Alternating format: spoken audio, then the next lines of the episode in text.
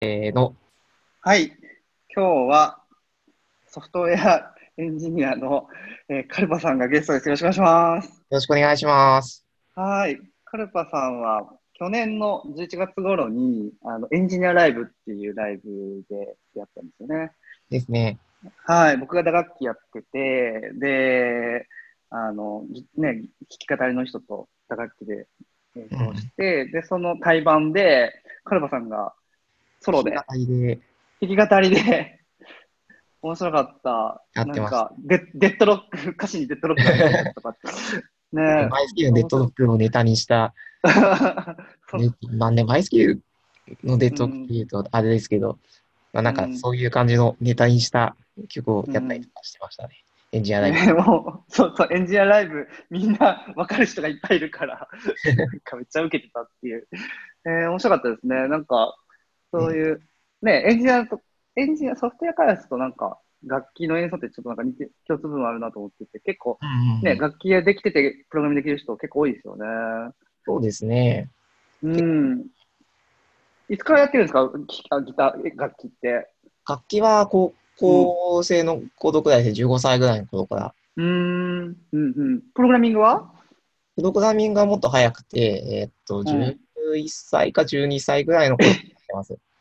えええー僕より、これだから、えっと、えー、めでもウィンえもうパソコンマイクなんか Windows95 とか出てないとか、ああ、パソコン自体はもっと早くから触っててですね。 3.1とか。そうですね。うんえっと、多分なんか、ほとんど覚えてぐらいの頃に、なんか、うん、あの、黒い画面のパソコンで、なんか、 PC98 みたいなやつ。ニトイスとかやってた気がするので、ええもしかすると PC98 とか、あるいは、あの、MS-DOS とか、ほうほうじゃほうない。かなと。えー、え、パスパキーボード触ったのがいつなんですかキーボード触ったのはもう、幼稚園の頃なんで、5歳かいえ4歳かぐらいだと思います。ー、えー、そっからキーボード、え、あの、ローマ字入力をしてたんですかえ、どえアルファベット打ってたいや、もうなんかうん、操作はほともうできなかった感じなので、うん、うん。なんか父親が趣味で買ってたパソコン、趣味なのか、仕う事なのか、ん買ってたパソコンなので、うんまあそれで、なんかゲーム動かしてもらって、やったりとかしてたうん、そっかあゲりームますあーパソコンでゲームか。へえー、すごい。本当の意味のデジタルネイティブです よね。生まれ物心ついた時からもうパソコン触ってて、えっと、やインターネットの歴史と一緒に、なんかテレ放題とかも体験したりとか。あー、テレ放題は体験しなかったですね。実はですね、うんあの、うん小学2年生ぐらいの頃に、父親の仕事の都合で香港に転、へあえ。父が香港に転勤になって、うん。でそれまではダイヤラップだったんですけど、うんあの、、手放題とかは、は、確か実家はやってなくてですね。うん。で、香港に移ったら、もうそっちだ、うんそっちはもう ADSL という感じだったので、あ、向こうも進んでたんだ。昼間からネット使い放題だったんだ、当時。ですですです。なんか、へえ。もう向こうに行ったらいつの間にかインターネットが使い放題になってたっていう。ああ、あ、日本はね、56キロバイトでピッピーってやってる時に、香港に行ったらもう昼間から使い放題だったと。ですね。へえ、そうなんだ。じゃあ、じゃあ、日本にいるより快適に昼間からネットし放題みた いな学生時代を過ごす。とかはあんまり分からなかったですけどね。そんなうにん、分からなくてですね。うん、うんうん。うん。へえ、すごい。へえ、で、プログラミングしたのはこここって言ったっけこれ、あ、プログラミン例えばグ、楽器か。楽器が高校からで、あ、そうです。プログラミングしたのは11歳か12歳ぐらいの頃で、あ、そっかそっか。ですねあ小の、学生だ。はい。中、中、中学中学入る前か、小6だ。とかぐらいだと思います。うんへえ、すごい。ええ今日、うん、そう。それで、まあ、ね、いろ今は、まあ、パールのコミュニティも立ち上げ、あのね、運営もされつつ、まあ、楽器もしつつ、で、パールの以外の言語もね、触ること、機会もあるってことなんですよね。あ、そうでだすかね。ら、その、うん、パール以外の言語も触った上で、やっぱパールのいいとこも知ってなかなか、まあ、僕らの周りって Ruby の人が多くて、うんうんうね、なんん。か、まあ、普通に彼で PHP 触ってね、ワードプレスとかありますけど、なかなか、その、僕自体がそのに2011年以降にプログラミングやってるような感じなので、ははなんはかその、はい、パールに触れる機会がな少なかったので、ぜひ今日うんうんのパールの良さを、あの、お伺いしたいなと思なるほっど。てまして、はい。はい。よじゃあ盛りだくさんなんですけど、はい、ぜひおろしくお願いしま伺いすし。たいなと。はい。パールの良さ。はい。パールの良さなんですけど、うん。まあ、最近になってくると、うん。もう、実際のところ、ウェブサービス向けの言語ではなくなってきてますね。えー、昔はね、CGI といえばパール一択みたいな感じだったけど、そうです、そうです。逆に、あ、うんそうなんですよ。うん昔は、あの、うんもともとあまり選択肢がなかったりとかしたりした背景もあるんでしょうけど、うん。パールは、まあ、パール本体がですね、ああの、、まあ、テキスト処理にかなり特化した言語になってまして、うん。まあ、正規表現をパールってすごい拡張して実装されてるんですよ。うんすごい拡張された、パールパール向けに拡張された正規表現がパールでは使えて、うんでそれを使ってかなり、あの、まあ、見た目はマジカルなんですけど、慣れてしまえば読めるような、読めるか、読めるか、うん読めるか読めないかうみたいな。ん。うん。まあ、シュッと書いて、さっとう、んなんかテキストをパースしたり、パース、パーパースというかスプリットしたりとか、あとはなんか、置換、文字列を置換していったりとかうん。うん。っていうのが、まあ、そういった小手先のものものがさっとできるみたいなところは、パールの一番の魅力かなと思います。えーで、もともと CGI の時代は、あのうん CGI の頃って、基本的には、あの、うんコモンゲートウェイインターフェースって CGI、まあコモンゲートウェイインターフェースまあゲーとト、ですよねうんあの、正規、えーっと、環境変数と、あ標準入出力を使って HTTP のリクエストとレスポンスをやり取りするっていうのがうん CGI の基本的な仕様なんですよね。うん。だから基本的に全部の、あうの、ん HT HTTP のあのメッセージは全部ストリングで来ることになるんですよ。うん。文字列で来ると。文字列できますね。うんそうすると、あの、それをパースするためのライブラリとかって、当時そんなにアリッチなものがすごかあったので、あ、はいはいはい。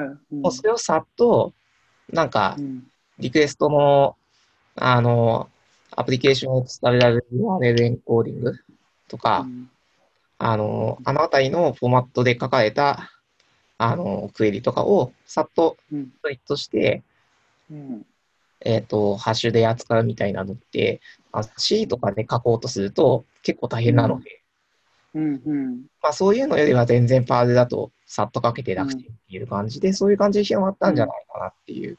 うーんあ、で、もともと、やっぱり文字列処理の強みが生かされて、そのウェブにやってきたっていうそうですね。ことで、ですそね。の中、ウェブ向けのライブラリとかがだんだん充実していって、うんそれ。で、あの、 C パンうん。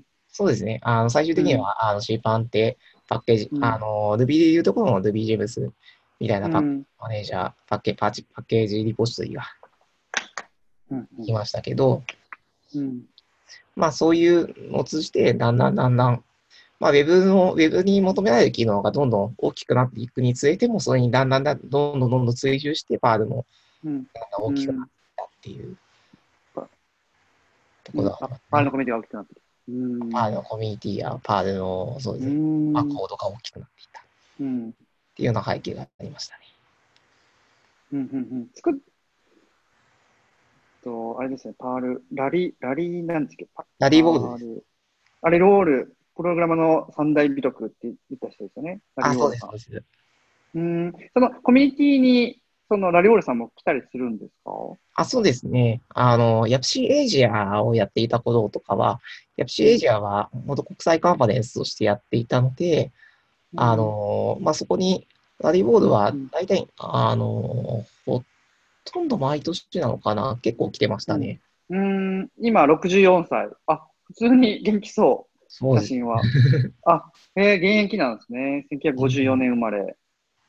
えー、あ、まあプログラマーは言語学者であり、文筆家でもある。そう、言えー言語学者でもあるんですよ。ラリーボうード。ん、松本さんみたいですね。松さんみたいですね。うんうんうんあ、でも、学者っていうレベルなんですね。その、もう、自然言語とかも、すごいそう研究してる人ってこそうです。と。うーん。おーあんまりなんか研究内容とかまでは知らないですけど、おーおー。ちゃんとした学え学者ーさんらしいといううん。感じですね。優しい終身の独裁者として任命されている。えーあれですよね、なんか Ruby って、パールって5月の誕生石で、で Ruby が6月だから、ああ、そうですだ。ったんですよね。だからすごいなんか、こう、Ruby もすごい影響を受けてるっていううんうんうん。ことですよね。えー、ダダで始まるなんか特殊変数とか、パール由来のものだったりとかしますようーね。ん、そうなんだ。えー、面白いですね。なんか結構ね、駆け出しエンジニアとかは、なんかどの言語でやればいいみたいな質問とか来ますけど、うんなんか物によりますね。なんか機械学習したかったら、Ruby よりそう Python の方がいいしとか、ね、いろいろありますよね。それで、それは文字列を扱うのであれば、結構 Perl は便利。そうですね。例えば、あの、一番身近な例だと、例えばう、ん、 LTSV とかで書かれたログの簡単、簡易な集計とかはパールでさっと書くことができますね。うん。うもう一ついいとこ、もういくつかいいところがあって、ーん。うん、一ついいところが、あほとんどの OS に標準でインストールされていることなんですよ。ああ、はいはいはい。なので、あの、他うんの、まあ、セトとか、あうんと、オークとか、あと、グレップとか、グそレのップあたりの CS うんシェルコマンドと同じような感覚で、あの使えるので、例えばワンライナーうんうんとかのスクリプトを挟んだりとかして、うんあの、まあ、さっと、なんかパールのプロセス、ワンプロセスで、えーうん全部集計させてしまったりとか、そういうことができるようになったりとかしますね。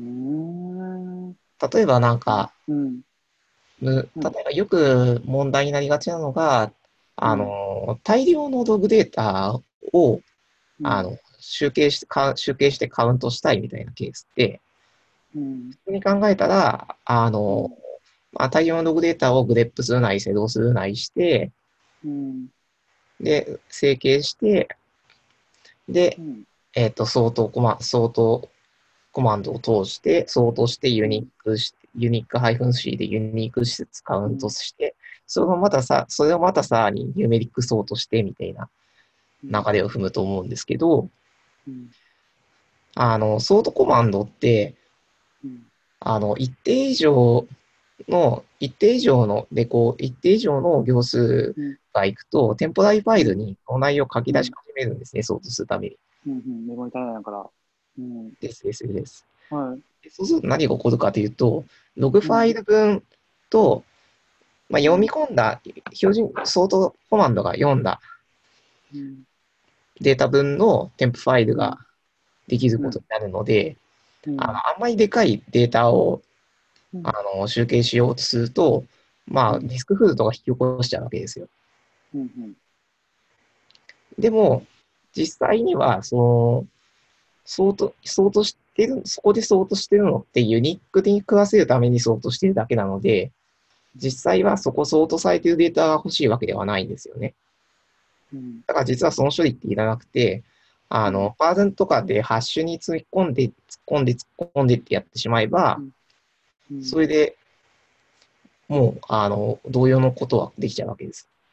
うんあそっかあのじゃあ文字列がの処理が強いっていうのはそういうことなんですねその文字でうーんで、それをうんさらになんか、あの、制度とかととだとサポートしてないような正規表現とかも扱えるので、うんまあ、そういった制度とかの処理とかも含めて、あの、うん全部1枚のスクリプトに書いてしまえば、うんまあ、一回書き捨てるような感じで、シュッと書いてしまって、さっと動かしてしまみたいなことが手軽にできるっていう感じです。はあ、なるほど。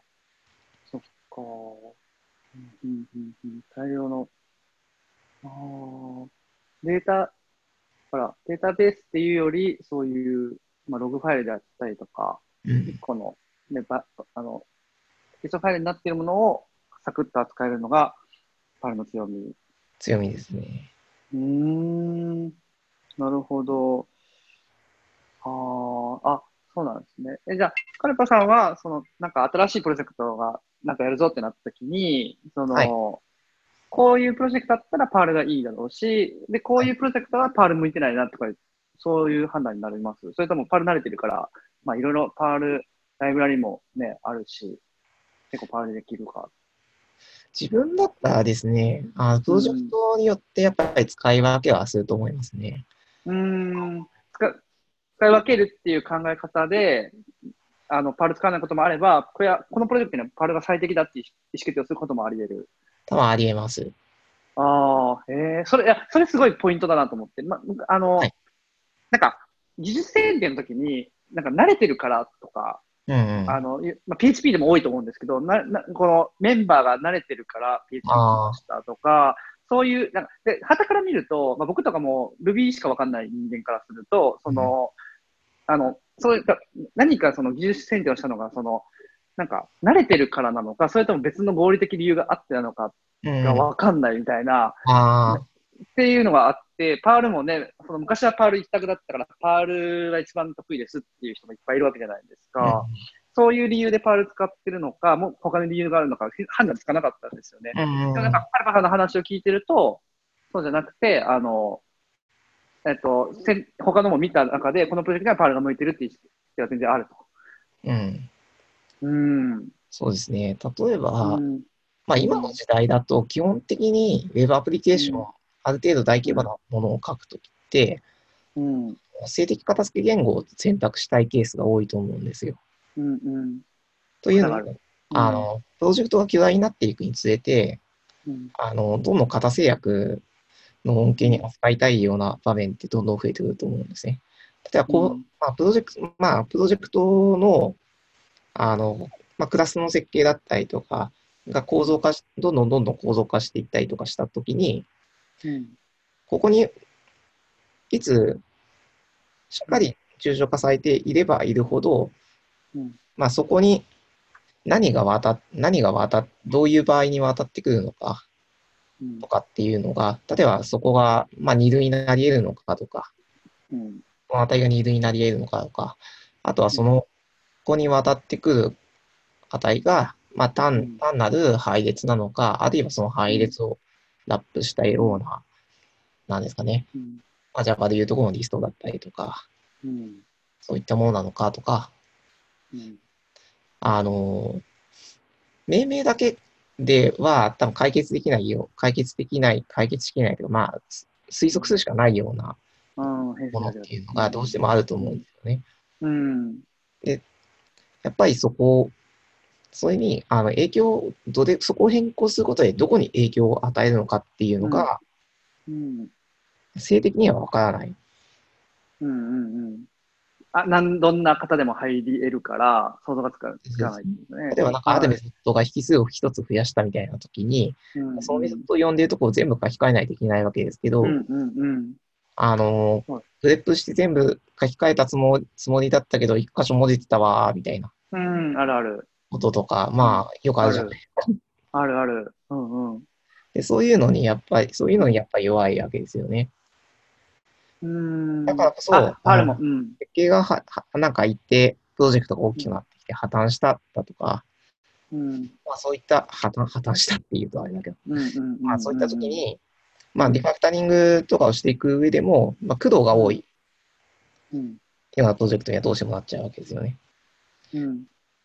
で一方で、それは安定的片付けの言語だと、あの、リファクタリングのツールが充実していることがよくあって、うん。ただ Java だと IntelliJ って、ああ IntelliJ アイデアって IDE が、うん。まあ、有名ですけど、うんあ。れとかだと、あのークラスの移動とか、あるいは、あのークラスのリネームだったりとか、クラスのシグネチャーの、うんシグネチャーの変更、なんか、まあ、ストリング型だったのを、まあ、イント型に変えたよみたいなうん。やつとか、リスト型で書いてたのを、あの、セット型に変えたよみたいなやつとかを、なんか、吉田にうん、あの、関連する箇所も一緒に書き換えてくれる機能とか、リファクタリング機能があったりとかするんですよね。うん。で、そういうのって大規模なプロジェクトになってくると、すごい恩恵が大きくて、うん。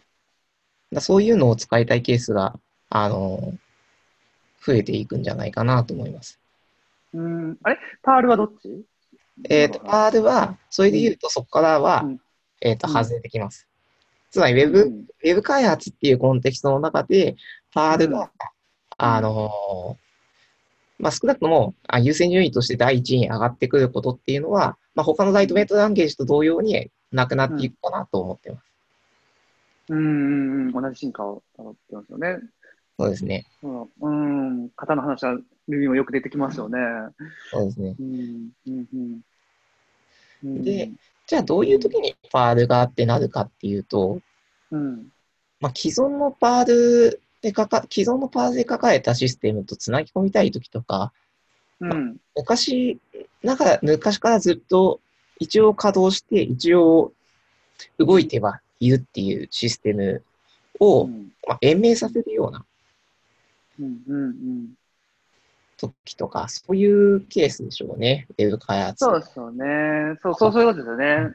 だからライブラリとかもね、あるでしょ。うん。そうですね。うん。あとは個人の趣味の開発とかで慣れてるから、うんまさに。 そうあ、そう、確かになんか、仕事だと Ruby 使ってるけど、個人的には Perl 好きみたいな人は知ってます。何人かいると思うんですよね。なんか、ああ、わかる。そういうことですよね。だまあ、エンジニアって、ね、テキスト処理好きだし、 あの、ねえ、っていうとこはありますよね。あとは自然言語処理のあの、テキストのクリーニングとかですかね。うん、うんうん。あ、そうです例えばね。なん人か、っうてんことですね。うん。例うんえばそれこそ、まあ、ユニコードの正規化とか、そういうう、んなんかスペースの統一だとか、そういったことっていうのは、割とどの言語でも簡単にできますけど、うん。例えばなんか、あの、パールだと正規表現が拡張されていて、あのうん、あ、でもこれパールの拡張正規表現じゃないかもしれないけど、あの、例えば、あのひらがなの文字、文字、ユニコード文字セットとか、そういうのにまあ対してマッチさせたりとかできるんですよ。うーん。ああ。うんあ、とか、あとは再帰的な正規表現も書くことができて、えー、うーうんん、なんか例えば、あの、例えばそう、電うループみたいなやつですね。ん、うん。なんか、えっ、と、鍵括弧の中、鍵括弧の中うん、を取り外すみたいなものとうかんうんうんで、マッチした。鍵括弧。あ、スタートとストップ、あの、始まりの、あの、か始まりと、識別詞と終わりの識別詞の間のもの。でうん。あはの、人によっては鍵括弧の中に鍵括弧を書く人とかいるじゃないですか。あはあはあ。うん。そういったものを、あの、なんか鍵括弧を統一す、鍵括弧の記号もそれ、それもなんか別の記号で、うん。あ中は、えっ、と、太い鍵括弧だけ、二重鍵括弧だけど、外はうん。単一鍵括弧だったりとか、あるいはその逆うん。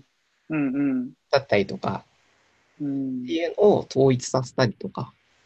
うん。っていうのあはあいうマークダウンみたいなとか、ああいうパーサーを作るのに結構強い。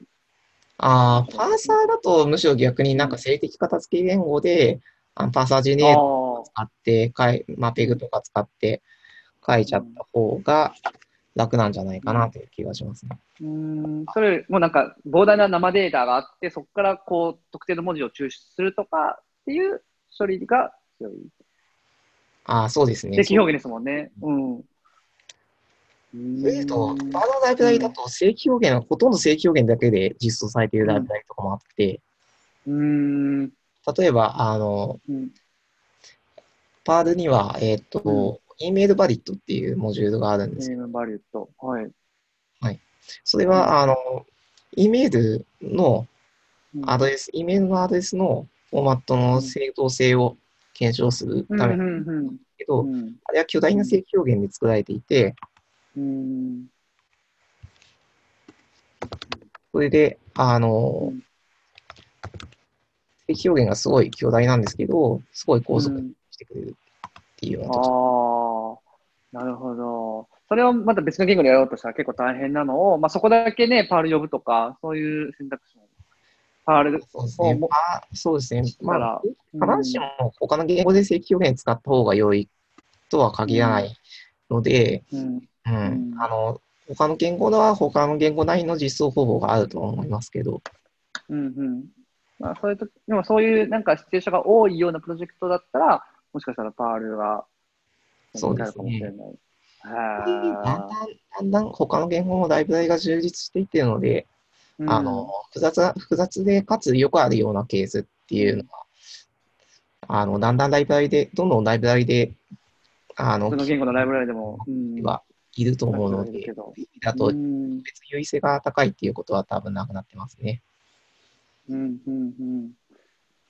うん、まあでも、あれですね、まあそ、その厳密にねどどの、どの言語よりもパールがこの部分で優れてるっていうのは一概に言えないかもしれないけど、たうだんそのパール、言語学もそうじゃないですか、例えば日本語だと日本の古文やってると、それだけで日本語の、ね、あれが深まるとか、で、あの、は過去の、えっと、要は、げ源氏物語とかを原文で読めるとか、うんそいやじゃあそれでそこから得られることがいっぱいあって、で、パールもそうで、その、なんか、ぜ絶対この機能がなん、なんとかの言語より全てにおいて優れてるって言えなくても、その、過去のパールで書かれたソースコードとかいうのがいっぱいあって、で、そこで、か過去の遺産、で、それを、まあ、パールから、んん他の言語にね、翻訳することが一つの価値かもしれないし、だからいろいろうん、そのね、パールをやることで、その世界が広がる。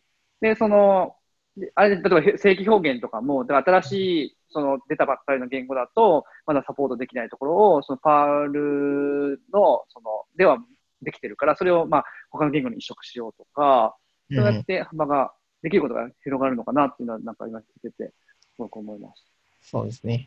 た。うん。あとは、パールの特徴的なところだと、うんあのパこれ、パールが嫌われる要因でも、嫌われるあ要因でモロハの刃。そううん。あの、パールって、データが、データそのものに、あの、ストリングだとかイントだとかっていう型がないんですよ。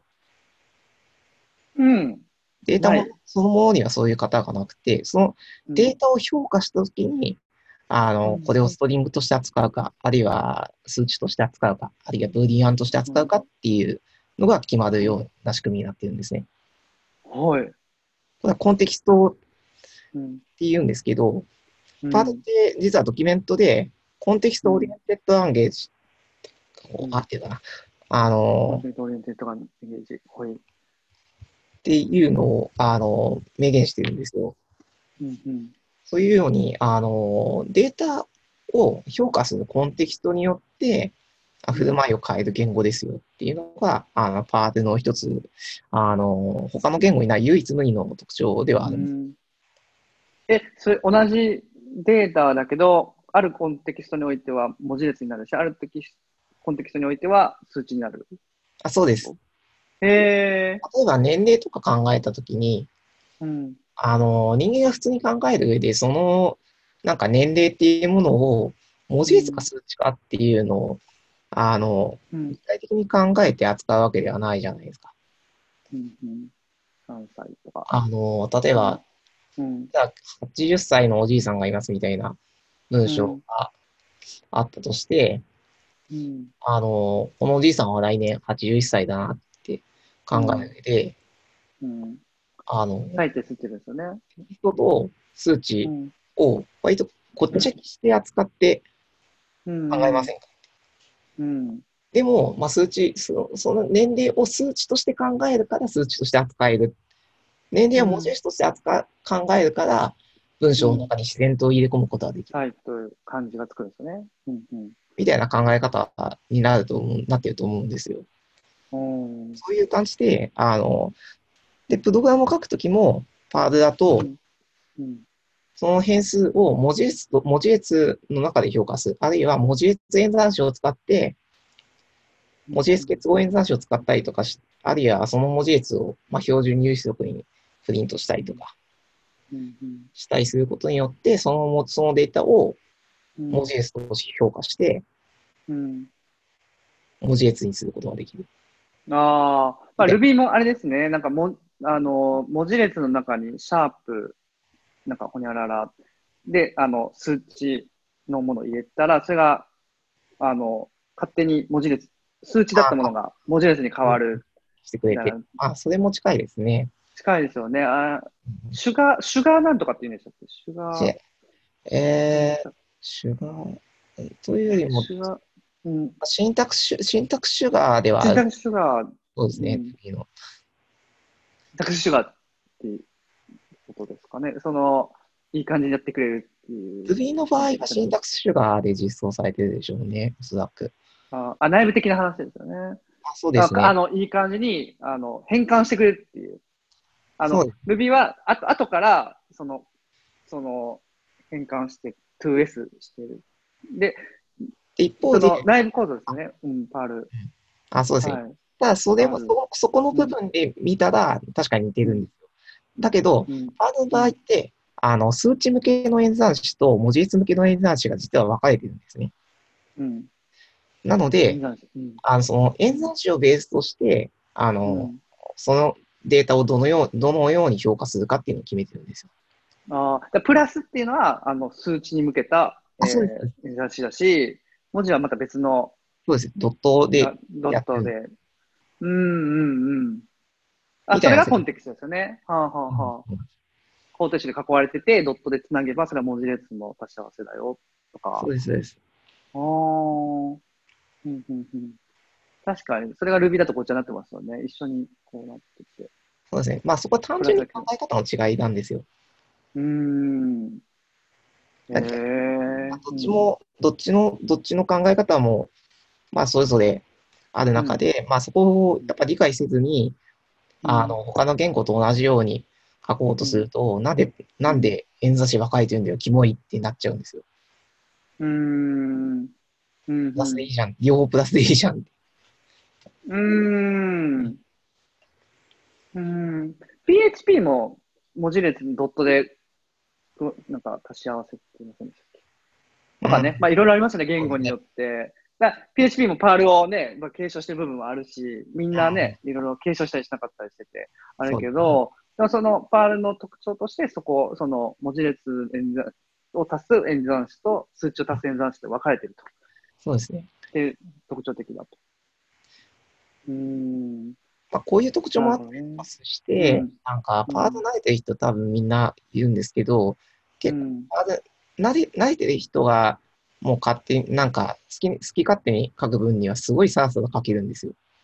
うんこう、うん。で、個人でやるとすごい気持ちいいですよね。そうです自由ねに書けるずっと書ける。うんあその分、あの、パートすごい自由に書ける言語なので、まあ、自由に書いて、まあ、可読性を考えずに書くことも当然できちゃうので、うもんうんうんちろんそういう書き方をしたコードはやっぱり読みにくいし、うん。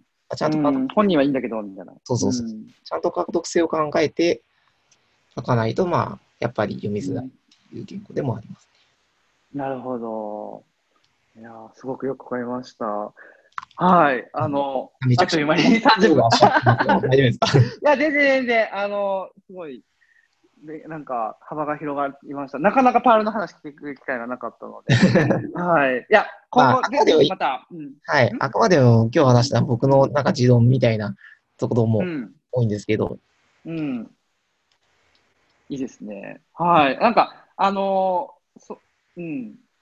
すごい、みんな、いや僕も、あパールの、こんな話するの初めてだと思うし。なんかそれ、それをし、なんかね、この、触れた後で、また他の言語を見たときに、ああ、なるほど、こういう思想なのかとかね、あのー理解できるんで、すごいなと思いました。で、あと今日はね、あの、収録できなかったんですけど、あの、カルバさんのね、なんでエンジニアになろうと思ったのかとか、キャリアの話とか、なんかそういうのもぜひ、あの、次回お伺いできるとあはい。はい、思います。で、今日はあの、パールのお話ができたということで、はい、カルパさんありがとうございました。ありがとうございました。